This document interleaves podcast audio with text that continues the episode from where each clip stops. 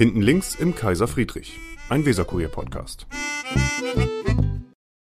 Da sind wir wieder, hinten links im Kaiser Friedrich, äh, jedenfalls äh, ideell kann man so sagen, denn tatsächlich hat der Kaiser Friedrich geschlossen im Moment. Herr Richter ist im Urlaub, deswegen will man ihn ja, will man ihm ja auch gönnen. Deswegen sind wir im Café Tölke. Da haben wir sozusagen Asyl bekommen. Ähm, wir, das sind Michael Brandt, ähm, Chef vom Dienst beim Weserkurier, äh, und äh, unser Gast ist Lukas Fuhrmann. Äh, ich kann mir nicht vorstellen, dass es irgendjemanden in Bremen gibt, der nicht weiß, wer Lukas Fuhrmann ist. Äh, sagen Sie es aber trotzdem mal in ein paar Sätzen. Genau, ich bin Lukas Fuhrmann. Ich äh, bin jetzt seit na, bald dreieinhalb Jahren der Pressesprecher der Senatorin für Gesundheit, Frauen und Verbraucherschutz und da natürlich in den letzten Jahren doch präsent gewesen, glaube ich, in der Rolle. Auf jeden Fall. Also Corona hat äh, Ihnen zu einer ungemeinen Popularität verholfen, die sich wahrscheinlich nicht haben träumen lassen. Darüber werden wir jetzt äh, unter anderem reden. Schön, dass Sie da sind. Dankeschön. Vielen Dank für die Einladung. Michael, fang du mal an. Ja. Konnten Sie eigentlich in der Corona-Zeit noch zum Bäcker gehen, ohne angesprochen zu werden auf Impfquote? Ist Ihnen das manchmal leid geworden?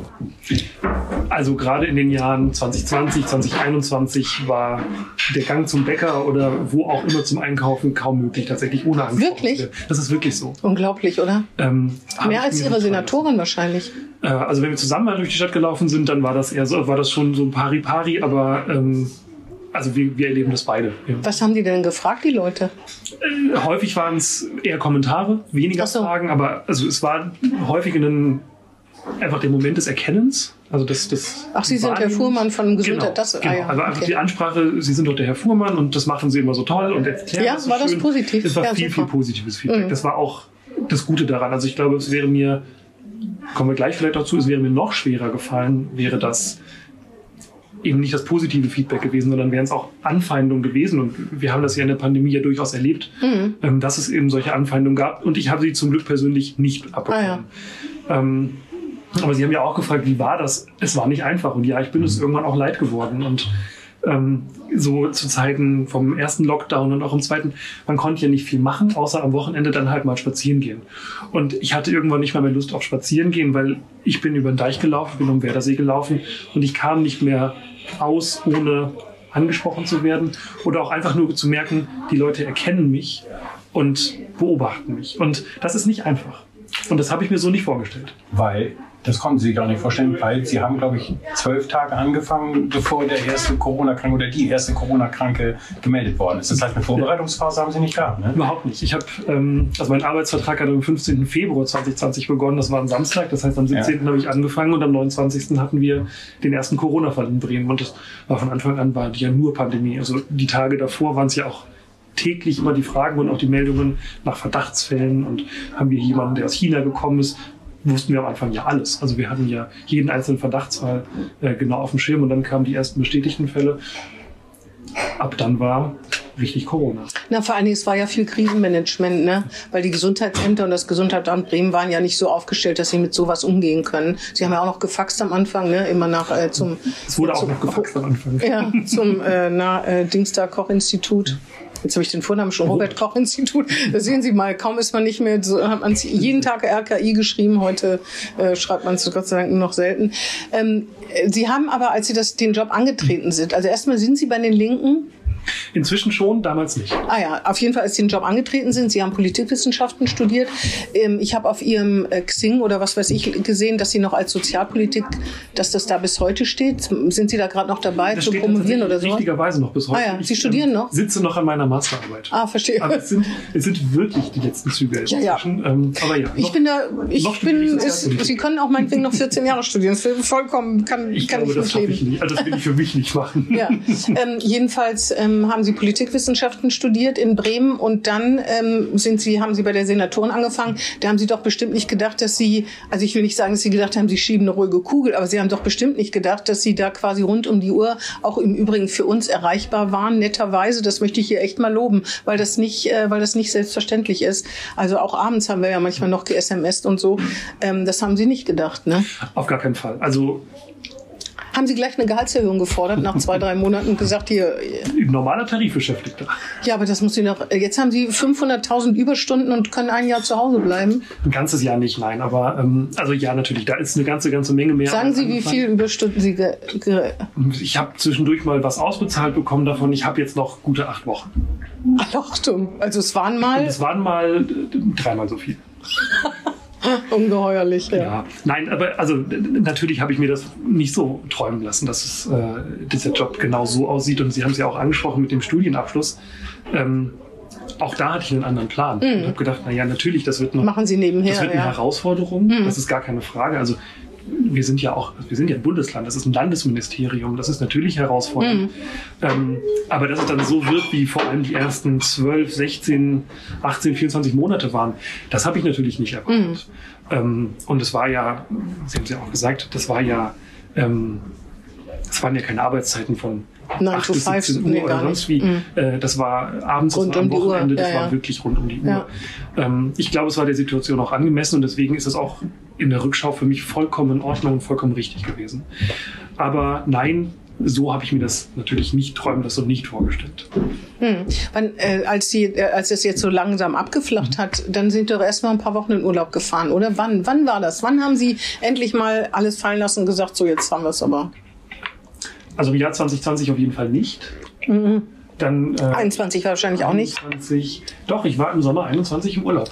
Ah ja, ich kann mich sogar dran erinnern. So, genau. Da haben Sie aber auch eine Vertretung gehabt, die, Ja, genau. Also die, ich, sie, die dann wahrscheinlich auch gedacht hat, oh, vielen Dank. Nicht, dass Sie in Urlaub gefahren sind, aber die war auch gestresst. Ne? Das war gerade in so einem Wellental, ne? Da konnte man. Im Sommer. Ja, ja. also es war immer noch so, bevor dann. Aber wir haben sie trotzdem vermisst, kam. wenn ich das mal sagen darf. Ich weiß nämlich noch, dass sie im Urlaub waren und äh, dann natürlich, wenn man ein eingespieltes Team ist, in gewisser Ja. Weise, was solche Informationen betrifft. Ja. Aber ich meine, jetzt, wo Sie gesagt haben, so jetzt ist äh, Corona Schluss, äh, Strich drunter, nicht Schlussstrich, aber Strich, jetzt kann ich äh, wirklich mal, wann war das? Ist doch nicht so lange her wahrscheinlich, ne? Der erste Urlaub, wo ich auch gedanklich die Distanz Mm, genau. bekommen konnte, war tatsächlich im letzten Jahr. Also Ah, ja. im, letzten, im letzten Sommer. Ähm, ich habe das richtig gemerkt. Ich habe das dann auch mit äh, im Freundeskreis mit meiner Freundin genauso darüber gesprochen, dass ich gemerkt habe, es ist gerade wirklich das erste Mal, wo ich auch eine gute Vertretung habe, wo ich weiß, es ist nicht mehr Hm. Highlife wie am Anfang und wo ich dann auch im Kopf richtig abschalten konnte. Hm.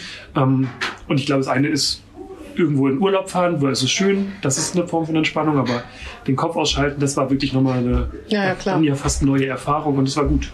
Na, vor allem nichts gegen Ihre Vertretung, aber Sie sind so im Stoff und so im Thema und äh, das ist natürlich. Das war auch, also das, das Gesundheitsressort ist ja ähm, jetzt mal das Kulturressort vielleicht ausgenommen, das kleinste Ressort. Mhm. Und äh, so besetzt ist natürlich auch diese Pressestelle. Also ich habe da am Anfang komplett alleine gesessen und komplett alleine gearbeitet, was ja auch in vor Corona-Zeiten vollkommen in Ordnung war. Das muss man ja gar nicht, alles, äh, nicht beschönigen. Ähm, aber natürlich habe ich dann in diesen ersten äh, ein, dreiviertel Jahren, die ich ganz alleine war, einen Erfahrungsschatz gesammelt, den, ähm, den kann ich nicht verschriftlichen. Das heißt, ich kann ihn so auch niemandem übergeben. Und dann habe ich inzwischen eine wirklich tolle Kollegin, mit der ähm, auch die Vertretungssituation funktioniert, aber den Rückblick und ähm, das Erfahrungswissen, das kann man ja nicht mündlich, schriftlich oder wie auch immer jemandem weitergeben. Das fehlt ähm, an anderen Stellen natürlich. Das habe ich gesammelt ähm, und äh, genau, es ist in meinem Kopf. Mhm. Und das fehlt dann, klar. Aber in so einer, in so einer, das muss ja auch was extrem Befriedigendes haben, ne? In so einer, in so einer globalen Krise immer direkt dran zu sein und auch ähm, Teil der Krisenkommunikation ist ja extrem wichtig in so einem Fall. Und das ist ja dann auch eine zentrale Schaltstelle. Das, das, das, muss ja auch jemanden befriedigen und das muss ja auch Spaß machen, glaube ich. Das macht Spaß. Also das äh, bei aller Anstrengung, das macht auch Spaß, auf jeden Fall. Und ähm, ich, die, dieser, dieser Rückblick, der, der ist immer wieder aufregend. Und wenn ich überlege, was haben wir 2020 gemacht, wir haben teilweise, als dann Corona richtig losgegangen ist, haben wir jeden Abend eine Videokonferenz aller Bundesgesundheit, äh, aller Landesgesundheitsministerien mit dem Bundesgesundheitsminister gehabt. Ähm, und es gab jeden Tag neue Informationen. Wir, wir wussten ja auch wirklich alle nicht viel. Das war ja komplett neu, dieses, dieses Virus. Und ähm, Das hieß so- auch immer das neuartige Coronavirus. Das Es wurde am Anfang immer, genau. immer, immer, immer geschrieben. Ja, Ne? absolut. Ähm, und das war natürlich super aufregend, super spannend und äh, auch befriedigend. Im Umkehrschluss war es aber auf so einer privaten, persönlichen Ebene auch immer nicht ganz einfach, weil ich hatte natürlich einen Informationsvorsprung, einen Wissensvorsprung, den ich durch meinen Job bekommen habe. Und alle Bekannten und Verwandten haben angerufen und haben immer gefragt, was soll ich machen? Absolut. Ja, würde ich auch machen. Und es war aber auch dann schwieriger zu sagen, ey, ich bleib jetzt noch mal zu Hause. Ich will gerade nicht, auch wenn die Kneipen, Kinos, Restaurants wieder... Ah, ja. Ich will das noch gar nicht, ähm, wo meine, mein Freundeskreis schon wieder sich in der Kneipe getroffen hat. Was in Ordnung ist, gar keine Frage. Aber ich wollte es noch nicht und ich glaube, auch mit dem Wissen, was so aus, dem, aus diesem Job mit rauskam, habe ich sehr, sehr, sehr lange noch auch äh, im Supermarkt Maske getragen. Und, ähm, Aber das habe ich auch. Aber ich glaube, das kann, das kann man doch verstehen, wenn man, wenn man auch Vorsicht. Es gibt halt, gibt ja jetzt noch Menschen, die auch draußen sogar mit Maske rumlaufen.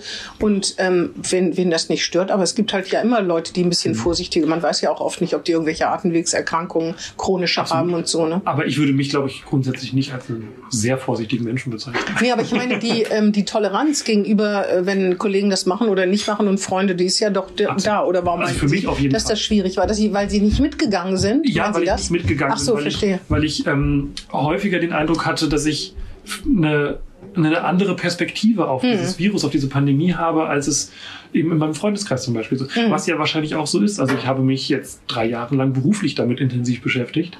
Ähm, und das war ja auch zeitraubend und sehr umfangreich. Ähm, das haben viele andere nicht und das ist auch okay. Hm. Aber da kam es dann tatsächlich auch immer wieder zu Situ- Situationen, wo ich mal gedacht habe, nee, ich will noch nicht wieder Hm. in die Kneipe, ins Restaurant, ins Kino. Die Kneipe ist das das Horner Eck. Die Kneipe ist das Horneck. Und äh, das Private ist das noch in der WG? Nein, äh, ich habe da ja drüber gewohnt, in Ja. der WG über dem Horner Eck. Äh, bin dann aber tatsächlich auch vor drei Jahren da mit der WG ausgezogen. Also wir sind alle ausgezogen. Okay. Ähm, genau, aber die Kneipe ist immer noch das Horner Eck. Dazu wir- wollen wir noch kommen, aber das Horner Eck muss gerettet werden und Sie sind dabei Ja, mit Geld. äh, auch mit Geld. Also Mit dem Geld, was Ihnen mit. ausge... Ihnen gehört das Horner Eck mit? Wie viel Prozent gehören Ihnen? Oh, das kann ich gar nicht sagen. Wir sind ja eine Genossenschaft ähm, in der Kneipe. Das sind inzwischen rund 60 Genossinnen und Genossen, wie es ja dann auch richtig heißt. Ein Sechzigstel oder mehr? Nee. Ähm, wobei doch am Stimmrecht ist es dann ein Sechzigstel. Ich habe aber, glaube ich, zwölf Anteile. Alle Achtung. Aber 50 Euro. Also so, Ja. ähm, Ja, aber immerhin. Aber für dieses Jahr hat mein Kollege geschrieben äh, 1,3 Millionen. wir haben ja noch ein ganz anderes Projekt da jetzt vor. Also ähm, das Horne Eck als Kneipe ähm, ist ja als Genossenschaft dann vor drei Jahren gegründet worden. Ja. Also übernommen worden, richtigerweise. Ähm, und verteilt sich da jetzt auf diese rund 60 Köpfe. Ähm, und jetzt ist ja der nächste Schritt, dieses ganze Haus zu erwerben. Und Achso, ich dachte, das wäre eins. So teuer ist das 1,3 Millionen. das ist ziemlich groß. Mit Sanierung oder nur den Kauf? Mit Sanierung. Ah ja, Also das okay. ist dann auf einem energetisch auch wirklich guten äh, Level. Das ist die Gewerbeeinheit drin, das ist Wohnraum drin für eigentlich zwei äh, Wohneinheiten, die voneinander getrennt sind. Die Lage ist super. Ähm, genau, da das ist gerade das, das große Projekt äh, im, im Privaten eigentlich, zu sagen, ey, wir wollen dieses, dieses Haus auch in den Genossenschaftsbesitz des Horner Ex mitbringen. Und Das ist dann das nächste, die nächste Genossenschaft, um diese Kneipe auch sichern zu können und zu sagen, das Horner Eck kannst du immer geben. Da müssen Sie dann aber ein bisschen mehr Geld auf den Tisch legen als äh, 12 mal 50 Euro. Allerdings. Dafür haben Sie ein Stück vom Urlaub ausgezahlt bekommen. Äh, mein. Kollege hat gerade über Ihre WG gesprochen, nicht weil er schon mal bei Ihnen äh, vorbei war. Ich wollte Sie gerade fragen, was meinen Sie, wie viele Archiveinträge man findet, wenn man den Namen Lukas Fuhrmann bei uns eingibt? Also der erste, das ist der WG-Eintrag. Genau, Der ist noch das aus dem. Stadtteilkurier. Das hat damals noch Frau Henkenbehrens gemacht. Genau. Und das war 2000 und Ich habe ihn mitgebracht, um 18? ihn vorzulesen. Da war Ich glaube, genauso kurz, aber der Der war Am, Im der April länger. 2017, also fast genau vor sechs Jahren. Ähm, wie viele Treffer schätzen Sie mal? Ich kann es Ihnen sagen, oh Gott, 1317. ich hätte jetzt vielleicht 500 gesagt. Nee, nee, es sind schon mehr. Allerdings sind da manchmal auch Doppelnennungen da- dabei. Und ich weiß auch nicht, ob es gibt noch einen Lukas Fuhrmann in Bremen, Fußballer oder einen Sportler oder so. Ja. Ja. Sie dürfen einen dazuzählen. In einem der aller, allerersten Artikel im Weserkurier, in denen ich zitiert wurde, Da wurden sie falsch geschrieben. Manfred Vormann. Nein. Doch. Wie kommt man auf Manfred? Entschuldigung, es war Rolf. Es war Rolf Fuhrmann. Manfred war Rolf? ganz woanders. Es gibt einen Fußballkommentator, der so heißt. Ach so. Und vielleicht hat der Kollege, der den Artikel geschrieben hat, das durcheinander geworfen. Na gut, sagen wir mal von Dann deckt den 1317. Mantel drüber, ne? Ja, bei von 1317, 16 richtigen, aber wie kommt man auf Rolf? Na gut, egal. Auf jeden Fall haben Sie, war das die Friesen-WG? Sind Ja. Sie Friese? Sie sind doch gar kein Friese. Die. Friesenstraße. Das So, ich habe schon gedacht, das wären lauter Friesen. Nee, bin ich nicht. Ah, ja. Äh, Niemand. Doch, Quatsch. Eine meiner Mitbewohnerinnen damals. Äh, Schleswig-Holsteinerin. Genau. Dann wollte ich fragen, was ist aus den, äh, was ist aus den Mitbewohnern geworden? Sind Sie mit denen noch befreundet? Äh, wir waren insgesamt eine Gruppe von sechs Leuten, die da in dieser Fünfer-WG im Wechsel gewohnt hat. Irgendjemand war immer mal im Ausland. Ähm, ja, wir sind alle immer noch äh, befreundet. Wir wohnen, fünf von uns sechs wohnen auch noch in Bremen. Alle im Horner Eck. Wir haben zusammen einen Garten. Mhm. Ah, ja. Also wir haben zu, zu sechs äh, einen Kleingarten, wo wir uns immer noch regelmäßig treffen. Ähm, Gibt's die Katze noch? die Katze gibt's auch noch. Die ist mit in die nächste WG gezogen von Ah, ja. äh, Mitbewohnerinnen. Ähm, wir sehen uns regelmäßig. Das war sehr prägend. Ah ja, nicht die Katze und Sie, sondern äh, Auch die, auch die Katze. Nein, aber wir in der WG sehen uns regelmäßig. Wie gesagt, einer ist in Berlin inzwischen gelandet, aber der Kontakt ist immer noch eng und da. Ja, man findet ja nicht so viel über Sie im Netz, ähm, außer dass Sie, da können wir vielleicht noch, was Sie studiert haben, was Sie für eine Ausbildung gemacht haben, wo Sie herkommen und dass Sie gerne Maultaschen essen. Konnte man aus diesem, stimmt das äh, oder waren Sie das gar nicht? Weil hier stand, wir kochen zusammen, am liebsten Maultaschen, hat eine Ihrer Mitbewohner gesagt. Mein einer Mitwohner, Basti, kommt, Sebastian, aber äh, Basti Schwabe. genannt. Basti. Ah ja. Schwabe. Ähm, und deswegen auch die Maultaschen. Großer, Ah, ja. großer Maultaschen-Fan und hat uns regelmäßig, also selbstgemachte Maultaschen.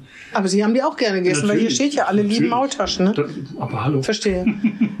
ja. Das äh, auch bis heute. Also macht er, macht er noch regelmäßig und bringt sie dann vorbei. Über Ihr erstes berufliches Leben kann, äh, Herr Brandt mit Ihnen reden? Ja. Denn das wird vielleicht auch den einen oder anderen überraschen. Wir haben vorher Pflege und Gesund, Gesundheits- und Kinderkrankenpfleger. Ja. Das ist, äh, also wir kennen alle die Kinderkrankenpflegerinnen oder Kinderkrankenschwestern. Das ist die offizielle Berufsbezeichnung, Ja. das ist der Gesundheits- und Im Krankenhaus, Kinderkrankenpfleger. Im Krankenhaus. In. Wiesbaden, ne? Genau, ich habe in Wiesbaden, bin ich zur Schule gegangen, Zivildienst noch gemacht und dann eben dort auch meine Ausbildung. Ähm, großes, großes Krankenhaus, äh, große Kinderklinik. Damals noch kommunal, während der Ausbildung privatisiert worden. Ähm, Sind Sie deswegen gegangen? Auch, ja. Also Weil es privatisiert worden ist? ähm, diese Privatisierung war für das ganze Krankenhaus und auch für mich tatsächlich ziemlich prägend, weil danach so viel passiert ist. Ähm, also es ist wirklich ein riesen Krankenhaus, 1045 Betten oder sowas, also wirklich groß, mit einer großen Kinderklinik. Ähm, und die Privatisierung hat einmal wirklich eine ganze, ganze Menge Personal gekostet. Also der erste Betreiber Rhön und der zweite dann schnell wieder weiterverkauft und dann Helios. Vor allem die haben massiv Personal abgebaut. Die Arbeitssituation ist dramatisch schlechter geworden. Ich habe immer noch Kontakt vorhin dahin zu einem zum Betriebsratsvorsitzenden, dem ein guter Freund von mir ist. Wir haben neulich erst darüber gesprochen, von diesen 1000 Betten können die gerade 650 betreiben, weil sie kein Personal mehr bekommen. Da will keiner mehr hin. Die bilden aus, da gehen 30 Auszubildende rein, davon bleiben zwei in der Klinik. Ähm, und die, also mit dieser Privatisierung hat sich das Arbeitsumfeld so dermaßen gewandelt, dass ich für mich in diesem wirklich tollen Beruf Kinderkrankenpflege, also er fehlt mir wirklich bis heute. Ich habe das super gerne gemacht, aber diese Situation dort, diese Arbeitsbedingungen waren so schlecht, dass ich das für mich, ich konnte es nicht mal verantworten. Wo ich, also ich habe für mich entscheiden müssen, will ich mit einer Kollegin alleine verantwortlich sein für 35 wirklich kranke Kinder? Allerdings ist das bei kommunalen Krankenhäusern gibt's das auch, ne? Richtig. Also ich wollte nur, weil Sie ja Linker sind, deswegen wird sich das gleich sagen, ja klar, die Privaten. Nein. Allerdings äh, die, die Situation, mit der haben Sie auch zu tun in Bremen, ist ja auch nicht so toll. Da laufen auch die Leute weg und äh, die Situation ist auch so, dass man wahrscheinlich sagen würde, ich möchte das nicht unbedingt verantworten. Ich kann jeden und jede verstehen, die aus der Pflege gehen und sagen, das sind Situationen, in denen kann und möchte ich nicht mehr arbeiten. Absolut. Und das ist, da haben Sie vollkommen recht. Da ist es, ich glaube, nicht ganz egal, ob es eine privat oder kommunal geführtes Haus ist, aber ähm, wir haben diese schwierigen Situationen in jeder Pflege. Ich wollte, ähm, wenn Sie sagen, dass Sie, hat Sie das so erfüllt als Kinderpfleger, erzählen Sie mal warum. Weil Kinder so tolle Patienten sind. Wahrscheinlich auch nicht alle, wenn man mal. Nein, nein. Also auch So nicht viele, alle, auf aber- keinen Fall. Aber Und die Eltern vor allen Dingen auch nicht alle, schätze ich mal. die Eltern sind das größere Problem sogar. Das kann ich mir vorstellen. Ist wie bei Aber- Lehrern so ähnlich, ne? Genau, aber, aber in dieser Kombination aus Eltern und Kindern hat man, baut man nicht bei jemandem, der sich nur den Arm gebrochen hat. Da auch, aber vielmehr bei Kindern, die schwer krank sind, die lange da sind. Da baut man Beziehungen und Vertrauensverhältnisse auf. Ähm, die habe ich ich habe auch in der Erwachsenenpflege ab und zu gearbeitet, die habe ich da so nicht erlebt. Für Eltern, für Kinder sind Krankenhausaufenthalte noch viel mehr Grenzerfahrungen, als es für viele Erwachsene ist. Das ist auch ja schon, also ich habe keine eigenen Kinder, aber so nimmt man das ja auch wahr und bekommt das immer wieder gespiegelt. Wenn das Kind was hat und sei es nur ein normales Erbrechen, dann ist das bedrohlich. Und in dieser Situation als Pflegekraft einen solchen intensiven, intimen Kontakt dann dort zu haben, in Situationen, in denen das Kind verletzlich ist, in denen die Eltern verletzlich sind, dann Ruhe zu geben, dann ähm, Vertrauen und Sicherheit herstellen zu können, das ist Erfüllend. erfüllend. Und das Also, ist weil sie helfen, können, weil man sehr helfen kann. Ne? Man kann Sie- helfen in ja. Situationen, in denen eigentlich sonst niemand helfen kann. Aber Sie haben auch Kinder sterben sehen. Ist das Ja. nicht was, was einen besonders mitnimmt?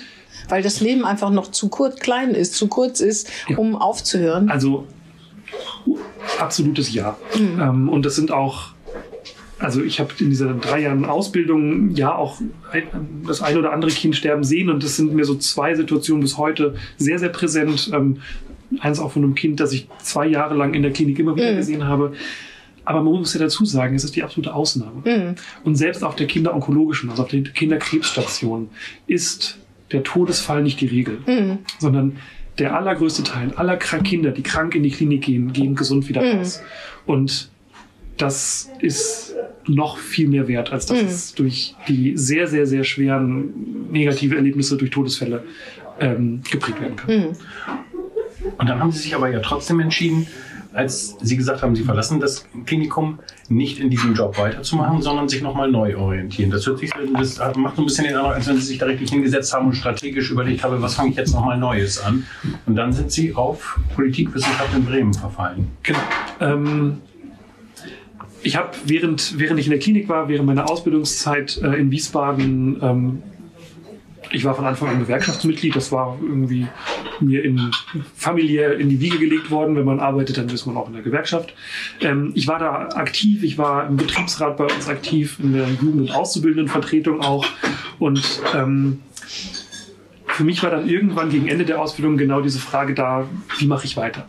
Bleibe ich in der Pflege? Gehe gehe ich da in einen schönen Bereich, wo ich doch auch was Gutes finden kann? Oder gucke ich, dass ich diese, diese Erfahrung, die ich da gesammelt habe, umsetzen kann in Politik. Politik? Das habe ich mir schon gedacht. Ich habe mir schon gedacht, Sie wollten Gesundheitssenator werden oder Bundesgesundheitsminister, um die Privatisierung von Kliniken zu unterbinden. Also, Also jetzt mal ganz grob wenn, ich, gesprochen. wenn ich in 30 Jahren irgendwann sagen kann, wie auch immer, habe ich das geschafft, dann bin ich zufrieden. Nein, aber, aber ich meine, dass in das, 30 Jahren verabreden, also den Deal gehen wir ein. aber das sozusagen der Anstoß war, um zu sehen, wie kann man das ändern oder was kann man ändern. Der Anstoß war tatsächlich die Frage, wie kann ich irgendwie die Situation in der Pflege positiv Mhm. beeinflussen. Das war für mich ähm, eine, eine Antriebsfeder zu sagen, ja, ich studiere Politikwissenschaft. Ich gehe in eine eigentlich ganz andere Richtung. Aber, und das habe ich tatsächlich in den letzten Jahren nicht. Ich habe jetzt in den drei Jahren Beruf ja ähnlich, aber ich habe auch in meinem Studium und allem, was ich da getan habe, nie die Pflege und nie das Thema Gesundheitspolitik aus den Augen verloren. Ich habe mich im Studium viel damit beschäftigt. Ich habe ähm, während des Studiums viel äh, Bildungsarbeit für Gewerkschaften gemacht, wo es immer um Gesundheitspolitik ging. Ähm, und das zieht sich bei mir durch und es ist, bleibt auch bis jetzt so. Also ähm, ich möchte aus diesem gesamten Bereich groß gesagt Gesundheit, Gesundheitsversorgung, Gesundheitspolitik, wie auch immer, da möchte ich nicht weg. Und ja, es war für mich der Antrieb zu sagen, ich möchte in der Pflege irgendwas verbessern und deswegen gehe ich jetzt diesen Weg über Politikstudium. Ich habe mal gedacht, ich werde Gewerkschaftssekretär, gar nicht Bundesgesundheitsminister, sondern ich werde Gewerkschaftssekretär und mache es auf der Ebene. Das äh, Thema ist für mich inzwischen abgehakt, ähm, aber genauso war der Weg, ja. Es gibt ja, es gibt ja Sprecher in Bremer Behörden, denen unterstellt man so ein bisschen, dass sie die heimlichen Staatsräte wären in der Behörde.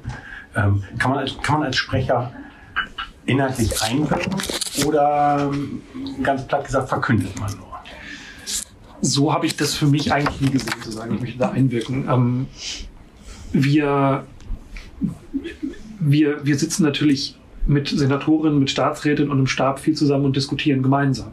Und da, das ist dann nicht, das bin dann nicht ich als Sprecher und die Senatorin und die Staatsrätin. Wir sind vier, fünf, sechs Leute, mit denen wir auch in der Pandemie natürlich ganz, ganz viel diskutiert haben, in der wir ähm, Entscheidungen hin und her bewegt haben und gewälzt haben. Und deswegen würde ich schon sagen, natürlich ist es irgendwo auch eine Möglichkeit, ähm, an Entscheidungen teilzuhaben. Hm. Aber es ist kein aktives Beeinflussen. Ähm, aber das ist für mich durchaus auch ein Aspekt in diesem Job, der, glaube ich, gar nicht so wirklich bewusst ist. Also ich könnte auch sagen, schreibt mir was auf und ich erzähle es jetzt mal, ich rufe ruf bei Ihnen beiden an und erzähle Ihnen das, was wir jetzt beschlossen haben und dann ist es wieder gut.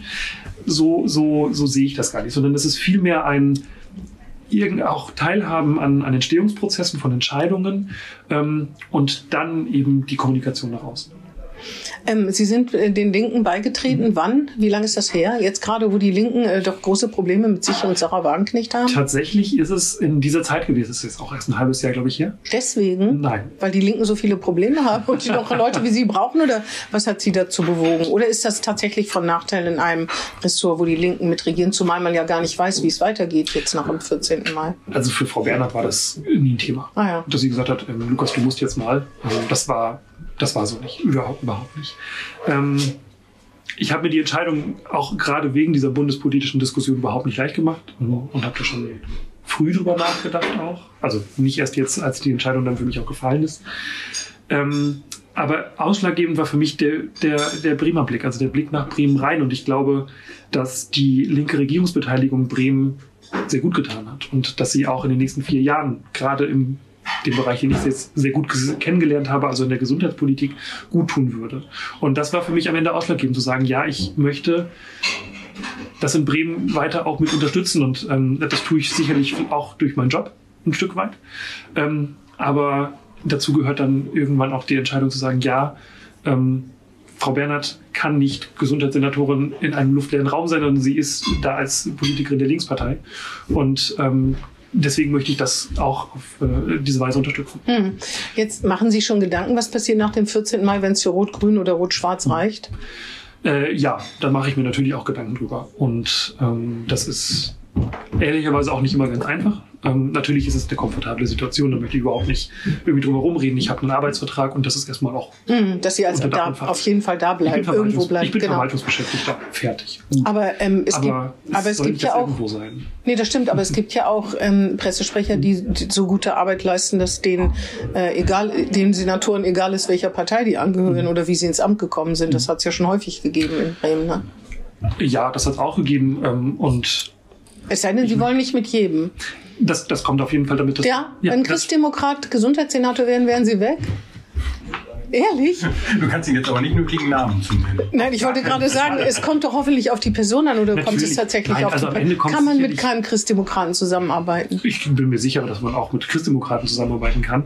Ähm, und trotzdem gehört für mich, und ich habe es ja gerade beschrieben, es ist ja nicht nur ein Verkünden. Also es ist nicht nur ein, ich stelle mich vor eine Kamera oder äh, erzähle am Telefon irgendwas, sondern es ist ja auch ähm, für mich von Bedeutung, wie, wie so etwas entsteht, wie eine Entscheidung entsteht, wie diskutiert wird. Und wenn am Ende Entscheidungen gefällt werden und ich sie verkünden soll, hinter denen ich nicht stehen kann, dann wird es für mich tatsächlich Aber das kann, schwierig. ja, das kann aber auch so passieren, ne? weil man muss ja nicht alles, die Linken sind ja nicht Nein. alle genau gleich, Nein. sondern manche Sachen, das gehört hier zum Pressesprecher schon dazu, dass man auch, Ja, ähm, das gehört auf jeden Fall dazu, aber ähm, okay, sagen wir mal mit einem Sozialdemokraten oder einer, einer Grünen, ginge das? Eher Das ginge wahrscheinlich sogar noch eher. Grün oder Sozialdemokrat? Sie müssen nicht antworten, ich will Sie da nicht Nein, zu weit. Ich möchte das aber gar, also ich kann das auch gar nicht so pauschal sagen. Ähm, Ja, verstehe. und natürlich wird man irgendwie nach der Wahl sich das anschauen müssen. Ähm, aber für mich ist es wichtig, dass ich irgendwie in diesem Bereich Gesundheit weiter tätig sein kann. Und ähm, da hänge ich gar nicht so sehr nur an diesem Pressesprecherjob. Da Mhm. bin ich ganz ehrlich. Also ähm, ich habe gedacht, Sie hätten so gerne mit uns allen zu tun. und das habe ich auch. Aber ich sehe da eh nicht die, also ich sehe für mich diesen Job nicht auf die nächsten 20 Ja, ja, 30 nee, Jahre, warum um auch? Gottes Willen. Ich würde das wirklich gerne weitermachen. Ähm, Ich würde es vor allem gerne für und mit Frau Bernhard Mhm. weitermachen. Ähm, Und wenn es nicht so ist, ähm, ist es, glaube ich, wirklich schade für, für Bremen, aber für mich in Ordnung. Ähm, wir haben noch gar nicht gefragt, wie alt sind Sie eigentlich? Sie sind auch ein junger Spund, Ich bin ne? 30 Jahre. Sind erst 30 Jahre alt, genau. in vier Wochen 31. Also da zu sagen, dass man bis man äh, 67 müssen sie ja mindestens, wenn sie nicht sogar bis 70 arbeiten müssen, man, man wird es sehen, äh, dann im gleichen äh, Job zu bleiben. Das äh, Nein, nein. haben Sie eigentlich, ähm, ist vielleicht eine, weiß ich nicht, ob du noch viele Fragen hast, eine Frage. Haben Sie eigentlich Ihr Bild über Medien geändert durch Ihre, durch Ihre Arbeit? Ui. Sind wir besser als Sie dachten oder schlechter als Sie dachten? Ist es, hat sich irgendwie, ja, hat sich ihr da irgendwas getan? Wahrscheinlich hatten Sie vorher nicht so viel Kontakt mit äh, Medien, ne? Nein, ich habe Vertretern. Medien vor allem äh, konsumiert natürlich. Mhm. Ähm, hat sich das geändert? Es ist ein spann sehr, sehr, sehr spannender Blick Mhm. ähm, hinter, also es ist hier nicht wirklich hinter die Kulissen, aber es ist so ein Blick in die Entstehungsgeschichte von wie, wie entsteht denn der Artikel im Weserkurier morgens, Mhm. dass er morgens da steht? Ähm, oder der Beitrag im Fernsehen oder im Radio. Das ist, ähm, es ist eben nicht so, es ist nicht so eindimensional und linear, wie man das vielleicht von außen denkt. Also da, da hat jemand eine Idee und schreibt irgendwas auf und fertig, sondern ähm, beim Weserkurier, ich hatte sehr, sehr viel Kontakt ja vor allem mit Frau Doll, ähm, die ja Mit Herrn Thalmann. mit Herrn Thalmann, mit Herrn Theiner, die ja viel zu Gesundheit, zu Klinikpolitik hier in Bremen machen. Das sind ja teilweise Entstehungsgeschichten von Tagen und Wochen und das ist ähm, ein, ein sehr, sehr spannender Anblick wieder gewesen. Und ähm, was, was ich im Vorfeld mir so gar nicht, gar nicht so gut vorstellen konnte, zu sagen, wie, Wie aufwendig das ist oder was meinen Sie? wie aufwendig das ist, wie viel Beziehungsarbeit ja auch irgendwo dahinter steht, wie viel ähm, eben nicht nur ist, Da kommt einer. Frau Doll ruft an, ich Ja. erzähle ihr was und sie schreibt es auf und fertig, sondern wir gehen in den Dialog. Es gibt ähm, Aspekte, die äh, erst in einem Gespräch aufkommen, die vielleicht nach zwei Tagen aufkommen. Ähm, dass, dass so eine, so eine Entstehungsgeschichte von einem Artikel, von einer Geschichte eben viel länger sein kann als klar, Meldungen, die schnell sein müssen, einfach weil sie aktuell sind. Das ist was ganz anderes.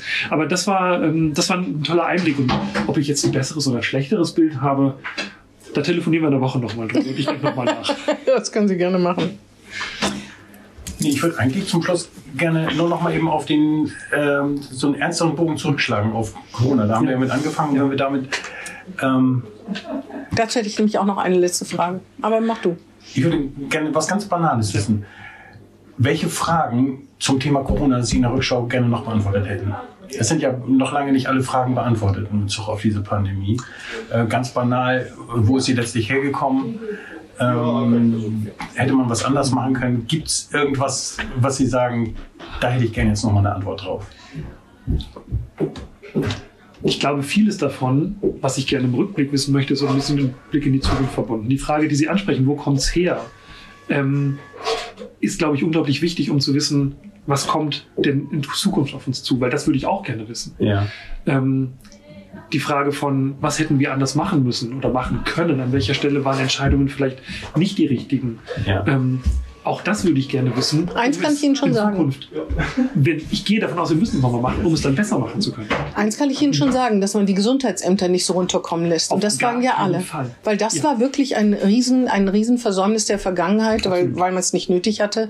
Und damit ist, hat man auch den Menschen, die da Arbeit leisten, übrigens nicht, äh, nicht Unrecht getan. Ne? Das, das, das ist ein Kann man, also man hat sie gering geschätzt sozusagen. Absolut. Das ist ein Fehler, der uns doppelt und dreifach auf die Füße gefallen ist. Und ich fand das so, also wir haben ähm, zum, zur Personalausstattung im Gesundheitsamt, wir haben diese Kontaktpersonen-Nachverfolgung ja gemacht. Also jeder äh, Corona-positive Fall wurde uns gemeldet, wir haben mit den Leuten versucht, Kontakt Mit aufzunehmen. Scouts, Studis Dann kamen die so. Scouts und wir hatten hunderte Scouts. Ähm, und dann kam irgendwann dieser Omikron-Berg.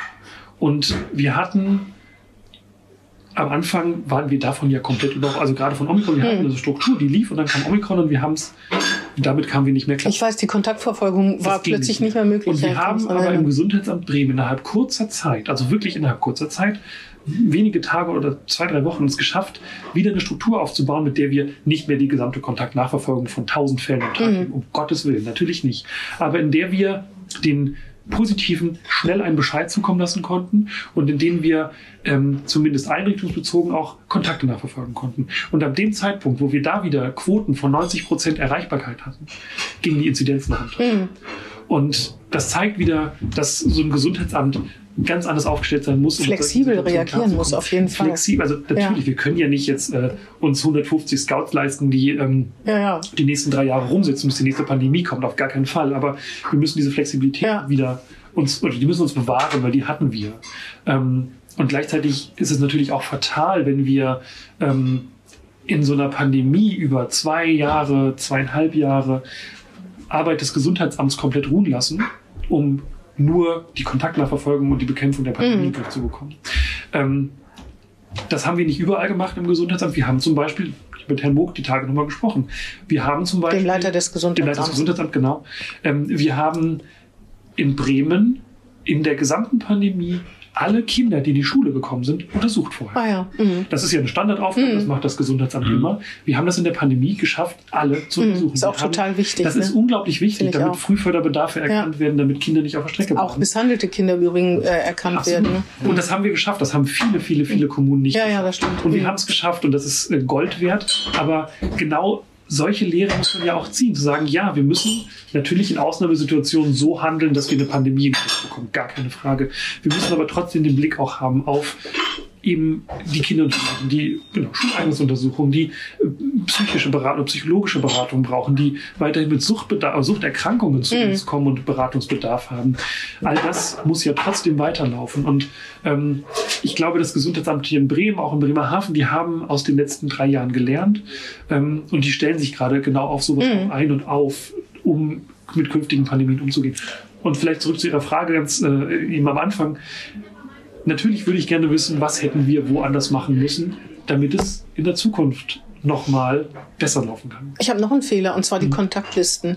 Das war ja nicht Ihr Fehler, aber das war das ja. Dümmste, das war so albern, ja, dass man in Cafés... Genutzt, ne? Doch, die Polizei hat's genutzt. Ich, nicht in Bremen. Nee, nicht in Bremen, aber Polizei hat's genutzt. Aber ich möchte nicht wissen, in welchen Cafés diese Wisch, diese ja. Zettel immer noch rumschwirren. Und man hat so alles preisgegeben. Seine Adresse, seinen Namen, seine Telefonnummern. Das ist irgendwie... Mir ist das ein bisschen unheimlich. Es ist natürlich auch albern, aber ich glaube nicht, dass jeder Kaffeebetreiber sofort das vernichtet hat, dass man... Mhm. Sonst sind wir so sensibel mit Daten bei der Polizei, das muss gelöscht werden und so. Und die, da musste man das wirklich sowas von freizügig verteilen ich finde, dass wir in Bremen doch auch viel mit Maß gemacht haben. Also ja, aber man musste draußen. Die Geschichten. Ja. Nee, das war, gar, war das gar nicht. Ich glaube, hier musste man nicht draußen ausfüllen. Und ich bin nach Nordhessen gefahren. Da hieß es, du musst draußen mit deinem Namen. Und dann habe ich gesagt, hey, draußen. Nein, diese Geschichten, dass man in Nordrhein-Westfalen nicht auf einer Parkbank sitzen bleiben durfte. In Bayern durfte man. Und in Bayern durfte man, gab es diese wirklich strikten Ausgangssperren. Also ich glaube, da haben wir in Bremen ja doch auch irgendwie ein, ein gutes Maß. Ich meinte auch nur die Listen eigentlich. Ne? Ja, aber also, da gebe ich Ihnen recht. Also da, ähm, daraus muss man lernen und sagen, ey, für, für eine neue, die nächste Pandemie, ja. die hoffentlich nicht so schnell ja, wollte kommt, ich sagen. Ähm, können wir zurückgreifen auf Erfahrungen und Dinge besser machen. Apropos diese Pandemie, mir fällt auch noch eine Frage ein, aber wirklich die vorletzte. Äh, es gibt ja Leute, die behaupten, die Vogelgrippe könnte auf Menschen äh, übertragen werden. Da sie ja so einen Vorschuss, Vorsprung haben des Wissens, müssen wir uns jetzt vor der Vogelgrippe fürchten und keinen Kontakt mehr mit Vögeln, anderen Tieren haben? Ich finde es schön, dass Sie das, äh, diese Frage stellen. Ich habe nämlich heute Vormittag eine alte Pressemitteilung gesucht aus, äh, aus 2021 und bin durch unsere letzten Pressemitteilungen durchgegangen und habe immer wieder gefunden, Aufstallpflicht für Vögel angeordnet, Aufstallpflicht wieder aufgehoben. Also die, die Vogelgrippe ist ja tatsächlich einfach in den letzten Jahren präsenter geworden. Nicht für, den, die, für die Menschen nicht, sondern wir haben immer wieder Fälle, was ungewöhnlich ist, sonst war es ja auch so was Saisonales, die Vogelgrippe ist irgendwie bei Vögeln jetzt immer da. Und ähm, sie ist auf andere Tiere, glaube ich, hat die sich übertragen. Ja, wobei, weiß man das gar da nicht. die Kolleginnen aus dem, aus dem Veterinäramt bislang sehr, sehr zurückhaltend ah, ja, okay. und sagen, nee, das, also, das kann in Einzelfällen vorkommen, aber das ist eigentlich das nichts, was, ah, ja. wo wir uns zu große Sorgen hm. gerade drüber machen müssten. Ich glaube, das wäre gefährlich, wenn es soweit wäre, aber es ist es nicht. Also da, da sind okay. wir gerade wirklich an einem Punkt, äh, wo wir eher Entwarnung geben, eher Entwarnung geben können. Meine letzte Frage ist, gab es eigentlich mal in all dieser Zeit einen Punkt, wo Sie gesagt haben, ich kann nicht mehr, wo Sie wirklich am Küchentisch gesetzt haben, gesessen haben und zu Ihren Freunden und zu Ihren Freunden gesagt haben, ich kann einfach, ich kann einfach nicht mehr. Gab es das? Oder sind Sie dazu, na, Sie sind 30 Jahre alt, da weiß ich gar nicht, ob man solche Zustände überhaupt kennt, aber war das so? Ja. Nee. Ah, ja. Nein, es war, also diese Aussage, ich kann nicht mehr. Oder ich will nicht mehr. Nee, das, das erst recht nicht. Nein, aber ähm, auch das Ich kann nicht mehr gab es nicht, weil ich. Vielleicht ist es auch ein, ein Problem von mir. Ich habe da, ich, ich habe auch ein Verantwortungsgefühl dafür gehabt und oder ein Bewusstsein ähm, und hätte das mir war das wichtig, dass es, dass auch diese Kommunikation gut läuft. Und ich glaube, die Pandemie, die Pandemiezeit über war das durchaus ein wichtiger Faktor, dass ich diesen Job mit auch so umgesetzt habe, also mit viel Kommunikation. Und ähm, das war anstrengend, das war erschöpfend und ich war auch an vielen Stellen auch Fertig. da war der Tank auch leer, Mhm. genau. Aber zu sagen, nein, ich bin jetzt damit durch und ich höre auf, das gab es nicht. Und ich glaube, das haben wir aber auch im, im Team, in der Behörde, im Ressort gut auffangen können. Und wir haben da auch untereinander drüber gesprochen und haben uns auch immer mal kleine Auszeiten Mhm. einbauen können. Also das war gut, das war schon gut. Ähm, wobei ich auch sagen muss, diese Auszeiten, wir hatten es ja ganz am Anfang mal mit der Frage nach Urlaub. Dann war ich zwei Tage mal oder drei Tage mal zu Hause. Ich habe ja trotzdem den Weserkurier gelesen, ich habe trotzdem äh, Radio Bremen gehört und Und SMS gelesen, glaube ich. Ne? Und Ja, ja. ich habe nicht komplett abschalten können, aber einfach mal auszuschlafen. Und das, auch das tut gut. Ja. Deswegen, nein, es gab nicht den Punkt, wo ich gesagt habe, ich bin jetzt durch, ich will nicht mehr. Ähm, und alleine für das Ich will nicht mehr, da habe ich ja sehr doll, deutlich Nein gesagt. Das hat auch einfach immer Spaß gemacht. Mhm. Das ist ja gut. Ich meine, es war halt auch existenziell wichtig, ne? Die, weil die Bürger müssen informiert werden und es ging ja, geht nicht über Medien, ne? Und da kann man noch so viele Aushänge machen, aber wenn die Medien da nicht mitziehen, dann, Genau, also ich, und ich glaube, denn ja, es ging um Leben, Menschenleben, muss man wirklich so sagen, ne? Und jetzt komme ich vielleicht zurück zu Ihrer Frage von vor einer Viertelstunde. Ähm, besseres oder schlechteres Bild von Ihnen, von, von den Medien. Ja. Gerade in der Pandemie habe ich gemerkt, dass der Kontakt, den wir hier hatten, also von, von, vom Ressort aus zum Weserkurier, zu Radio Bremen, zu den Bremer Medien vor allem, dass der gut war. Und ich bin mir sicher, man kann auch immer mal wieder eine Kritik äußern an na, wie auch immer gearteten Nähe zwischen Medien und Politik und Verwaltung in Bremen. Aber gerade in der Pandemie fand ich es das, hat mich, das hat mich positiv beeindruckt und positiv bestärkt darin, dass wir einen guten Kontakt hatten, einen guten Draht hatten und da diese Botschaften, die wir in der Pandemie senden wollten, die waren ja nicht politisch aufgeladen. Wir wollten ja die Leute vor allem nicht Für davon überzeugen. Corona-Leugner schon, ne? Natürlich. Die haben zu viel Nähe zwischen äh, gerade sicher. Das muss man wirklich sagen. Und mancher war es aus Unwissenheit auch wirklich, also war das auch wirklich so, dass wir, dass alle Medien sehr regierungstreu, kann man so sagen, äh, berichtet haben. Ne? Aber Sie haben es ja gerade gesagt, es ging ja wirklich auch um Leben. Und da fand ich, da fand ich es gut, dass wir eine sehr gute Ebene der Zusammenarbeit gefunden haben. Und wir Informationen, sei es sehr kurzfristig, sei es auch mal abends um 20 Uhr oder später, die aus irgendeiner Gesundheitsministerin-Konferenz schalte noch spät abends gekommen sind, die auch noch mit unterbringen konnten, weil es wichtig war, weil es wichtig war zu wissen, ey, ab morgen ist wieder Maskenpflicht oder ab in drei Tagen ist Ja, wieder ja, genau. Maskenpflicht. Dass solche Informationen solche schnell Sachen, ja. und transparent kommuniziert werden konnten. Ähm, das, das fand ich, das, das war gut. Das hat gut geklappt und das war, hat für mich einfach ein gutes Bild auch von den Bremer Medien Mhm. gezeichnet. Man muss, äh, man muss im Nachhinein allerdings auch sagen, dass tatsächlich gibt es Fälle, zum Beispiel von Impfungen, die ja sehr umstritten waren. Übrigens, Frau Bernhard war ja immer gegen, äh, gegen eine Impfpflicht. Ne? Und im Nachhinein auch sagen muss, dass es tatsächlich Fälle gibt, wo die Impfung den Menschen geschadet hat. Das ist nicht die Regel, das ist die absolute Ausnahme. Aber auch das, dass das jetzt immer mehr äh, Öffentlichkeit findet, das gehört auch zur Ehrlichkeit einfach dazu. Ne? Eine Zeit lang haben wir so das Gefühl, da redet keiner drüber, weil man die Leute zum Impfen motivieren wollte. Aber bei manchen, das ist wie eine Mandeloperation, die manchmal schief gehen kann, äh, dass das äh, wirklich auch passiert. Und es ist auch wichtig, da auch ganz ehrlich zu sein Das ist zu absolut, bleiben. Ne? absolut, gar keine Frage. Und auch sowas anzuerkennen, da glaube ich, tun manche, Ja. ich weiß nicht, welche Ämter müssen das Versorgungsämter, ne? Das Versorgungsamt. Genau, äh, da glaube ich in Bremen ist kein Fall anerkannt. Kann ja auch sein, dass es nicht nötig ist, aber dass man da auch äh, ehrlich und klar sein muss. Ne? Das muss man und also Selbst wenn man immer gesagt hat, lasst euch impfen, lasst haben, euch impfen, lasst euch impfen. Wir haben in Deutschland, ich weiß es gar nicht, 120 Millionen Impfungen oder noch mehr Impfungen durchgeführt. Das war richtig und das war gut, da bin ich fest von überzeugt. Ähm, Und trotzdem muss man über genau diese Fälle auch sprechen, in denen, wie wir es bei vielen Medikamenten ja haben, es eben auch zu Komplikationen kommt, zu Nebenwirkungen kommt, zu Risiken oder Risiken gibt. Ähm, Das ist gar keine Frage. Hm. Und gleichzeitig müssen wir, und das ist ja diese Abwägung, wir müssen auch über Long-Covid sprechen. Ja, Und genau. auch das tun wir. Und das tun wir auch und das ist richtig, ähm, weil diese, diese Infektion, die kann eben schwere Folgen auch im Nachgang haben. Und ich kenne jetzt aus meinem persönlichen Umfeld niemanden, der nach zwei Jahren immer noch hart damit zu kämpfen hat. Aber ich kenne auch immer, also ich kenne Leute aus meinem Freundeskreis, die haben drei Monate gebraucht, bis sie wieder auf die Beine gekommen sind. Ich habe mit einer Freundin in der Schweiz telefoniert, die ist zum Hausarzt gelaufen, da brauchst du fünf Minuten, das sind 30 Minuten gebraucht. Und dann kommen sie mit einem Puls von 140 an. Das ist nicht gut, das ist gefährlich. Ähm, Und beides müssen wir abbilden und ich glaube, das tun sie ähm, und ich glaube, das tun wir alle in einem guten Maße. Ähm, und auch daraus kommen wir wieder zur Frage, auch daraus können und müssen wir lernen für alles, was uns künftig erwartet. Ja, das war ein gutes Schlusswort, oder? Ja, Michael, was super, du? super, super Schlusswort. Ja. ja, vielen Dank, Herr Fuhrmann, das war sehr interessant. Ja, vielen, Dank, dass Sie dabei gewesen Es hat sind. mich sehr gefreut. Jetzt Ja, dass Sie das mal erzählen konnten. Wir können vielleicht noch zum Schluss sagen, wir haben anderthalb Jahre versucht, mit Ihnen so ein Gespräch zu führen, aber Sie hatten einfach immer zu viel zu tun, muss man so sagen. Ne? Ich hätte es äh, in, der, in den Hochphasen der Pandemie schlecht unterbringen können. Das Ja. stimmt. Definitiv der Wunschkandidat mit der längsten Vorlaufzeit. Ja, das stimmt. Wirklich, mehr als jeder andere, kann man wirklich so sagen. Das freut mich. Ja, dann herzlichen Dank an Sie, herzlichen Dank Michael und herzlichen Dank an die Zuhörerinnen und Zuhörer. Tschüss. Ebenso vielen Dank. Tschüss. Tschüss. Das war Hinten links im Kaiser Friedrich, ein Weserkurier-Podcast.